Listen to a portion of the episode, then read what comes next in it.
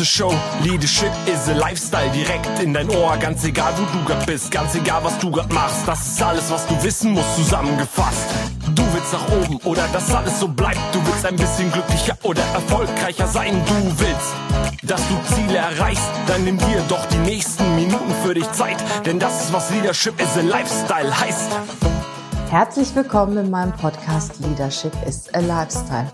Ja, heute geht es um ein richtig, richtig schönes Thema und zwar um das Thema Glück. In diesem Podcast erzähle ich dir, was ist eigentlich Glück? Was ist die Definition für Glück? Was ist für uns am wichtigsten, um glücklich zu sein? Da stelle ich dir eine Studie vor. Und zu guter Letzt sage ich dir oder gebe ich dir sechs Tipps, wie du das Glück in dein Leben lassen kannst. Fangen wir doch mal an mit dem Wort Glück. Was bedeutet eigentlich das Wort Glück? Woher kommt es?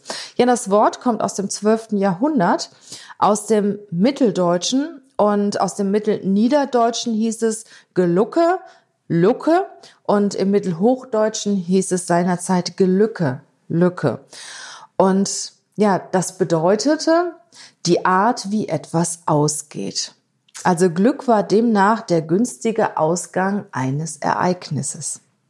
Es gibt da auch dieser, diesen schönen Spruch, jeder ist seines Glückes Schmied. Und ich muss sagen, da ist ja auch ein Stück weit was Wahres dran. Also es hat ja auch was mit dir zu tun. Wie nimmst du die Situation wahr, in der du dich befindest? Wie reflektierst du dich? Was tust du dafür, um glücklich zu sein, um auch die Chancen zu ergreifen, die dir begegnen, die dir jeden Tag in deinem Leben begegnen? Und Glück bedeutet ja auch für jeden etwas anders. Der eine ist glücklich, wenn er ein Kinderlächeln sieht. Der zweite ist glücklich, wenn er schöne Stunden mit seinem Partner erlebt. Der dritte ist glücklich, wenn er eine Gucci, Chanel oder Hermes Tasche bekommt. Der vierte, wenn er einen Porsche, Ferrari oder BMW fährt. Ja, und der fünfte ist glücklich, wenn er einen wunderschönen Waldspaziergang in der Natur machen kann. Also du merkst schon, für jeden bedeutet Glück etwas anders. Und Glück ist ja auch ein wunderschönes Gefühl, ein, ein Momentgefühl, das so richtig den Körper durchfließt. Und es ist in dem Moment egal, ob du den schönen Waldspaziergang machst, wenn der Waldspaziergang dir etwas bedeutet und dich glücklich macht, oder ob du ein gewisses ein Möbelstück bekommst oder ein Kleidungsstück bekommst oder ähnliches. Das Gefühl ist immer sehr, sehr ähnlich und doch bei jedem unterschiedlich. Ich habe mal eine Studie rausgesucht von 2019, eine äh, YouGov-Studie, ähm, die durch das Sinus-Institut auch festgehalten worden ist. Und die Studie gibt Auskunft darüber, was ist am wichtigsten für dich um glücklich zu sein. Und das möchte ich euch gerne mal vorstellen, was die Deutschen dazu sagen, was für sie wichtig ist, um glücklich zu sein. An Punkt eins, wen wundert's, an Punkt eins steht mit 51 Prozent die Gesundheit. Die Gesundheit ist für uns alle oder nicht für uns alle, aber für sehr, sehr viele, also für mehr als die Hälfte der Befragten, sehr wichtig. Wenn du nicht mehr gesund bist, ja, kannst du vieles andere auch nicht machen. Und ich finde es schön, dass die Menschen ihre Gesundheit auch so sehr schätzen. Das zweite ist, an zweiter Stelle steht mit 32 Prozent eine gute Partnerschaft. Eine gute Partnerschaft ist sehr, sehr wertvoll und sehr wichtig. Man sagt ja auch immer so schön, geteiltes Leid ist halbes Leid. Und ja, mit deinem Partner kannst du deine deine negativen, aber auch deine schönen Ereignisse teilen.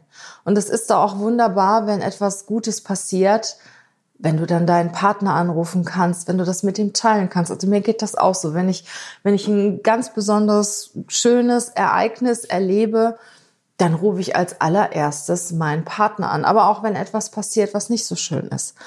Und ja, das ist, ist gut, wenn man eine gesunde und glückliche Partnerschaft hat. Und das Glück mit dem Partner auch teilen kann.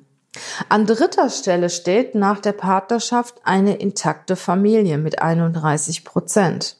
Eine intakte Familie kommt direkt nach der Partnerschaft, gibt Harmonie, gibt Geborgenheit, gibt ja auch einen gewissen Schutz. An vierter Stelle steht mit 25 Prozent, also das sagt jeder Vierte, Ausreichend Geld. Ausreichend Geld beruhigt das Leben, macht glücklich.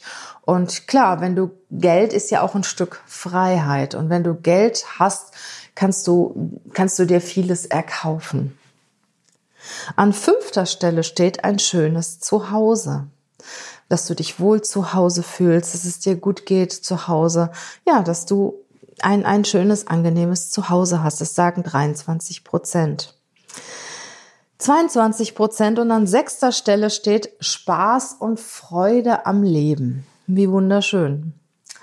An siebter Stelle stehen Freunde mit 15 Prozent. An achter Stelle steht die Freiheit mit 15 Prozent.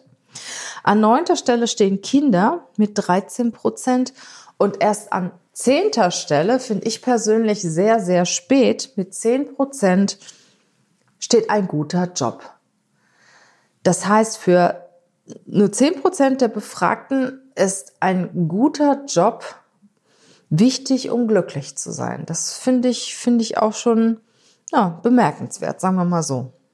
Also ich zähle die zehn Aspekte nochmal auf. An erster Stelle steht Gesundheit, dann kommt die gute Partnerschaft, eine intakte Familie, ausreichend Geld, an fünfter Stelle ein schönes Zuhause, dann Spaß und Freude im Leben, Freunde, Freiheit, Kinder und einen guten Job.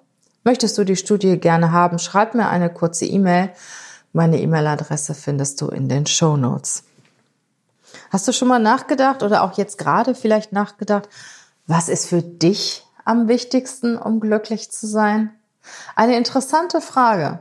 Setz dich einmal hin und überleg dir das mal. Was ist für dich wichtig, um glücklich zu sein? Eine weitere YouGov-Studie, auch aus dem Jahr 2019, auch durch das Sinus-Institut erhoben, findet heraus, wie glücklich sind die Deutschen. Und das finde ich auch ganz interessant. In dieser Studie sagen zwei von drei Deutschen, also 66 Prozent, dass sie momentan glücklich sind. Und 28 Prozent denken, dass sie in fünf Jahren glücklicher sind als heute. Das ist auch interessant. Also diese Leute leben ja auch nicht unbedingt im Jetzt und Hier, sondern gehen davon aus, dass sie in fünf Jahren glücklicher sind. Tja, was soll sich in fünf Jahren ändern? Vielleicht, ich habe meine Ausbildung beendet, ich verdiene mehr Geld, äh, ich habe eine Gehaltserhöhung bekommen, ich habe im Lotto gewonnen, ich habe vielleicht einen Partner, ein Kind oder wiege zehn Kilo weniger. Es ist doch viel schöner, im Hier und Jetzt glücklich zu sein, als darüber nachzudenken, was ist denn in fünf Jahren und warum bin ich denn in fünf Jahren glücklicher als heute. Öffne dich und lass dein Glück in, lass das Glück in dein Leben. Geh mit offenen Augen durch die Welt und nehme wahr, was dich glücklich macht und was schön ist. Uns begegnen jeden Tag so viele wunderschöne Ereignisse, die uns glücklich machen, wenn wir sie nur annehmen, wenn, wenn wir sie nur wahrnehmen. So, und jetzt bin ich auch schon bei dem letzten Teil des Podcasts. Ich möchte dir noch sechs Tipps mitgeben, wie du das Glück in dein Leben lassen kannst. Ja, an erster Stelle, wie ich auch schon mehrfach gesagt habe, gib dem Glück eine Chance. Geh mit einer offenen Haltung durch das Leben und ja, achte auf die Ereignisse, auf die häufigen unerwarteten Ereignisse, die dein Leben auch zum Positiven wenden können. Nehme sie an. Nehme die Chancen an, die dir gegeben werden. Und schaue genau hin. Jeden Tag begegnen uns Dinge, die unser Leben gegebenenfalls total verändern könnten. Ja, oder die auch ein, ein größeres Glück in unser Leben bringen könnten. Und wie oft gehen wir daran vorbei? Schauen weg und nehmen es gar nicht wahr. Der zweite Punkt ist, der hängt auch sehr eng damit zusammen, treffe Entscheidungen und handel. Gerade, ja, ich bin ja auch Coach und ähm, erlebe so oft unzufriedene Menschen bei mir im Coaching, die unglücklich darüber sind, über ihren Job, über ihre Familie, über andere Dinge und sie könnten es ändern, tun es aber nicht. Warum ändern sie es nicht? Ja, weil es, es ist halt ein Verlassen der Komfortzone. Das bedeutet, dass ich auch in ja ein, ein unbekannten Bereich gehen muss, dass ich das Bekannte verlassen muss, auch wenn es schmerzt. Und manchmal schmerzt es so sehr und ich verlasse es trotzdem nicht, weil dann irgendwie noch irgendwas an der Angel hängt. Ich gebe dir mal ein Beispiel. Ich glaube, ich habe da schon so oft drüber gesprochen. Dann habe ich Leute bei mir sitzen, zum Beispiel aus dem öffentlichen Dienst und die haben überhaupt keinen Bock mehr zur Arbeit zu gehen. Die finden das alles ganz, ganz schrecklich. Ja, aber sie sind doch verbeamtet und einen lebenslangen Job und die Sicherheit und die Rente und bla bla bla. Und das tun die sich ihr ganzes Leben an, um dann irgendwann mal mit, was weiß ich, 60, 63, 65, sofern sie es überhaupt erleben, in den Genuss einer geregelten Rente zu kommen.